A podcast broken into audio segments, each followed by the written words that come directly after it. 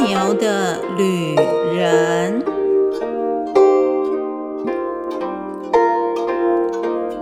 旅人到世界各地去游历，有一天，他回到自己的国家，逢人便吹嘘：“我在国外做了许多了不起的事呢，比方说，有一次在罗德岛参加跳远比赛。”一跳就破了他们国家的记录呢，说不定还破了世界纪录。